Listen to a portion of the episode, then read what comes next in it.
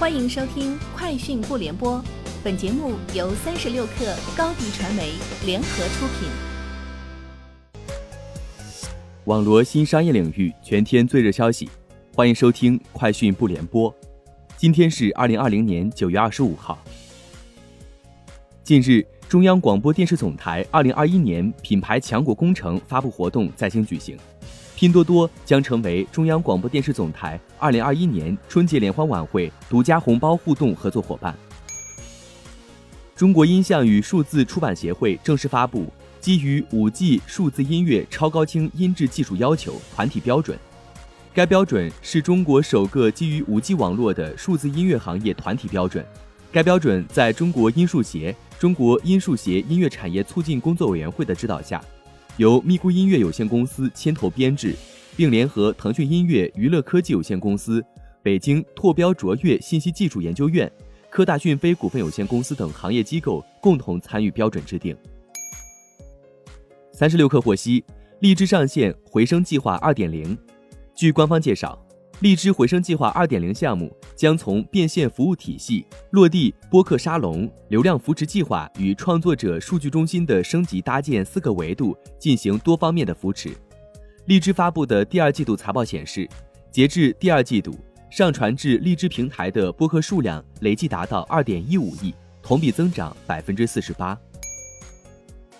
王府井免税品经营公司今天正式挂牌运营，今年六月九号。王府井宣布获得免税品经营资质。七月九号，王府井宣布成立全资子公司——王府井免税品经营公司。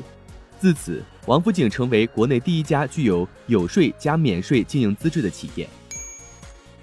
今天凌晨，战略配售蚂蚁新股的基金开卖两分钟卖出十亿，开卖一小时，易方达、汇添富、华夏。鹏华、中欧在内的五只创新未来十八个月封闭运作混合基金合计卖出一百零二亿，创下公募基金新历史。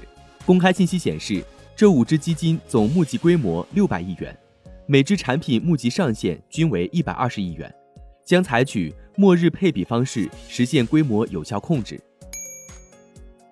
据日本共同社报道。通过与各国际单项体育联合会和各国及地区国内奥委会等机构沟通，预计2021年东京奥运会除选手以外的相关者参与者将削减百分之十至百分之十五，这将有助于压缩餐饮和运输等相关经费。各赛场临时设置的运营区域、照明和临时电源也将减少。就东京奥运会首次延期一事，国际奥委会主席巴赫二十四号表示。度过危机后，相信我们一定能实现举办这届奥运，将载入史册，一定会成功。苹果今天发布了 iOS 十四点零点一，主要是修复 bug。iOS 十四点零点一修复了一个可能导致第三方应用程序设置为默认的错误，还解决了一个可能导致 iPhone 无法连接到某些 WiFi 网络的 bug。并修复了一个可能导致某些邮件运营商无法发送电子邮件的问题。苹果还发布了 iPad OS 十四点零点一、tvOS 十四点零点一和 watchOS 七点零点一的新更新，这些更新都是 bug 修复更新。以上就是今天节目的全部内容，下周见。欢迎添加小小客微信 xs 三六 kr。